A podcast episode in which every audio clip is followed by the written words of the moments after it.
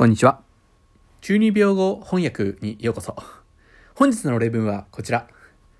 あ、俺んち門限あるからさ、ちょっと帰るわ。うん、また明日な。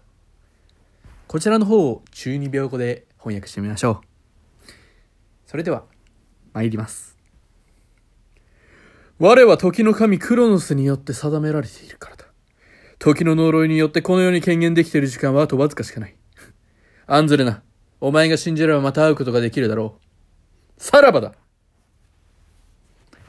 皆さんは適切に中二病用語を使ってみましょうね。それではまた次回の中二病概論でお会いしましょう。さようなら。